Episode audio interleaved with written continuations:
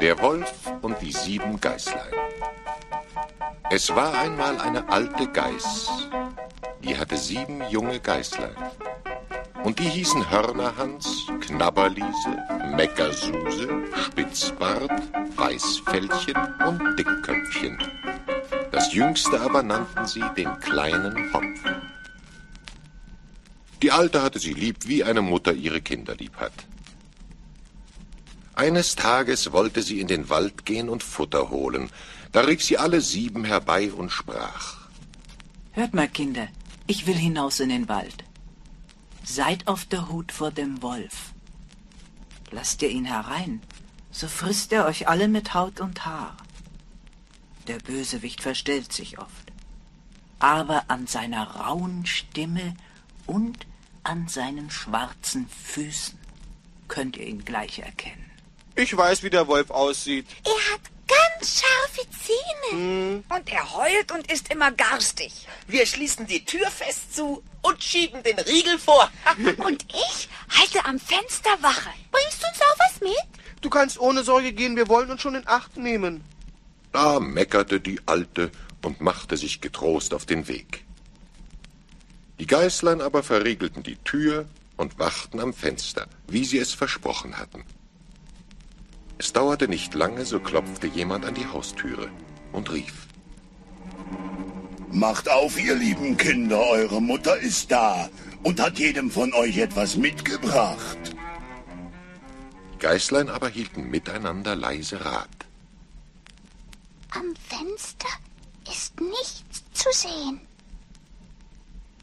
Durch das Schlüsselloch auch nicht. Aber was war mit der Stimme? Du da draußen! Rufe noch einmal! Ihr lieben Kinder, macht die Türe auf. Das ist eine raue Stimme. Das ist der Wolf. Oh, mit den scharfen Zähnen. Ich habe Angst. Ach was! Ich halte den Riegel fest zu. Wir machen nicht auf, du bist unsere Mutter nicht. Die hat eine feine und liebliche Stimme, aber deine Stimme ist rau. Du bist der Wolf? Lass uns in Frieden. Da ging der Wolf wieder weg und sprach für sich. Ich muss sehen, wie ich die jungen Geißlein überliste. Bald Einfall und er ging zum Krämer. Verkaufe mir ein großes Stück Kreide. N- Meine Wolfsjungen sollen das Rechnen lernen. Und ich will ihnen Zahlen an die Tafel schreiben. Der Krämer glaubte dem Wolf kein Wort und dachte bei sich, wer weiß, wen der Wolf betrügen will. Aber warum soll ich nicht meinen Vorteil daraus ziehen? Und so forderte der Krämer für die Kreide den dreifachen Preis. Der Wolf aß die Kreide und machte seine Stimme fein. Dann kehrte er zurück, klopfte wieder an die Haustür und rief. Macht auf, ihr lieben Kinder. Eure Mutter ist da und hat jedem von euch etwas mitgebracht. Und abermals hielten die Geißlein miteinander Rat. Habt ihr gehört? Das ist die feine und liebliche Stimme unserer Mutti. Sie hat uns etwas mitgebracht. Ich mach gleich den Riegel auf. Halt, halt! Wir sollen auf die Pfoten achten. Der Wolf hat immer schwarze Pfoten. Ich kann es durchs Fenster deutlich sehen. Schwarze Pfoten. Das ist der Wolf. Oh, Mit den scharfen Zähnen. Ich habe Angst. Ei, was? Ich halte den Riegel fest zu. Wir machen nicht auf. Unsere Mutter hat keinen du, Schwarz. du, du, du bist der Wolf! Der Wolf bist du! Da ging der Wolf wieder fort und dachte, Ich muss es noch klüger anstellen. und das Wasser lief ihm im Maul zusammen, als er an die kleinen Geißlein dachte. Endlich kam ihm ein neuer Einfall, und er lief zum Bäcker und sprach, Oh, ich habe mich an der Pfote gestoßen und leide große Schmerzen. Oh, streich mir Teig darüber. Der Bäcker war ein hilfsbereiter Mann und dachte an nichts Böses. So bestrich er dem Wolf die Pfote. Dieser aber lief weiter zum Müller und sprach, Hey, hey, streue weißes Mehl auf meine Pfote. Der Müller dachte bei sich, gewiss will der Wolf jemand betrügen. So nahm er allen Mut zusammen und weigerte sich. Aber da sprach der Wolf, Wenn du es nicht tust, so fresse ich dich. da fürchtete sich der Müller, und so strich er dem Wolf die Pfote weiß.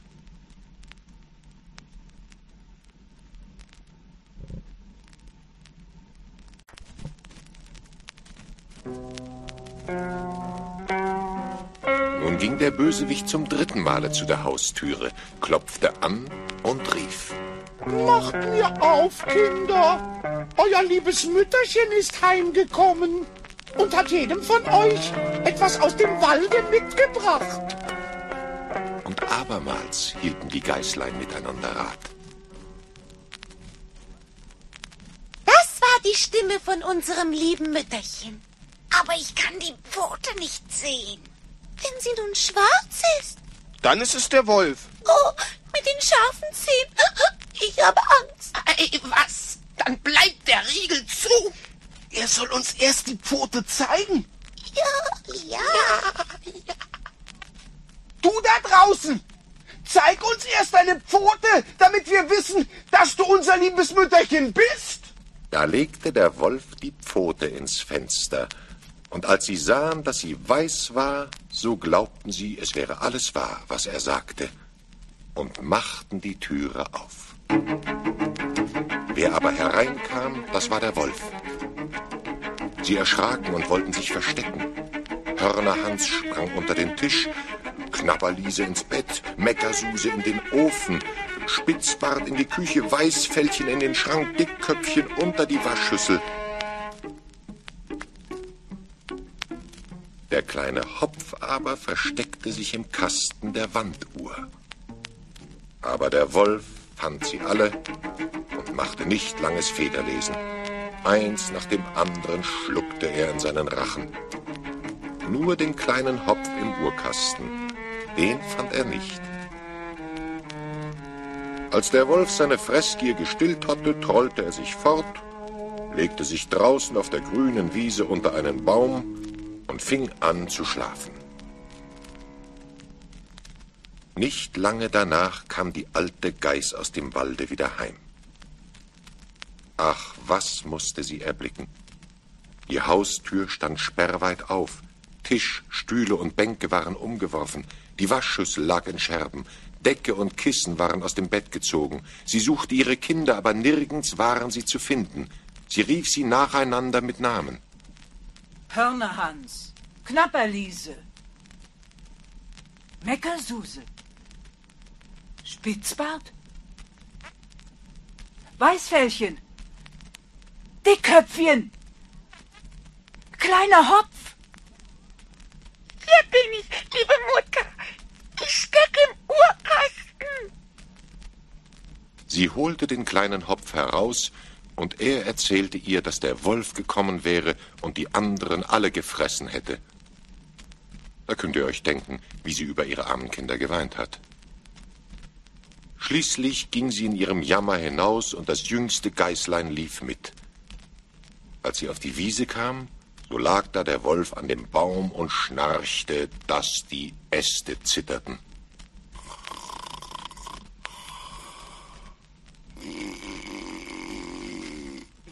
Aber sieh doch, in seinem Bauch bewegt und regt es sich. Vielleicht leben sie noch. Oh je, sie werden ersticken. Los, lauf nach Hause, hole Schere, Nadel und Zwirn. Ich will dem Ungetüm den Bauch aufschneiden. Und so geschah es. Kaum aber hatte die Alte den ersten Schnitt getan, so streckte schon ein Geißlein den Kopf heraus, und als sie weiterschnitt, so sprangen nacheinander alle Sechse heraus und waren noch am Leben und hatten nicht einmal Schaden gelitten, denn das Ungetüm hatte sie in seiner Gier ganz hinuntergeschluckt.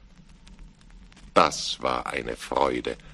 Da herzten sie ihre liebe Mutter und hüpften wie toll herum. Die Alte aber sagte, Jetzt geht und sucht Wackersteine. Damit wollen wir dem bösen Tier den Bauch füllen, solange es noch im Schlafe liegt. Da schleppten die sieben Geißlein in aller Eile die schweren Steine herbei und steckten sie dem Wolf in den Bauch, so viel sie hineinbringen konnten. Dann nähte ihn die Alte in aller Geschwindigkeit wieder zu, dass er nichts merkte und sich nicht einmal regte. Als der Wolf endlich ausgeschlafen hatte, machte er sich auf die Beine, und weil ihm die Steine im Magen solchen großen Durst erregten, so wollte er zu einem Brunnen gehen und trinken. Als er aber anfing zu gehen und sich hin und her zu bewegen, so stießen die Steine in seinem Bauch aneinander und rappelten.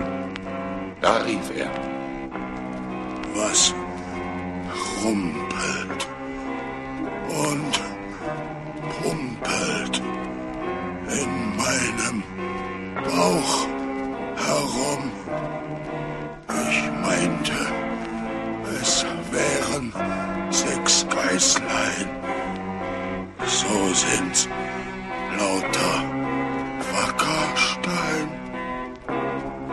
Und als er an den Brunnen kam und sich über das Wasser bückte und trinken wollte, da zogen ihn die schweren Steine hinein, und er musste jämmerlich ersaufen.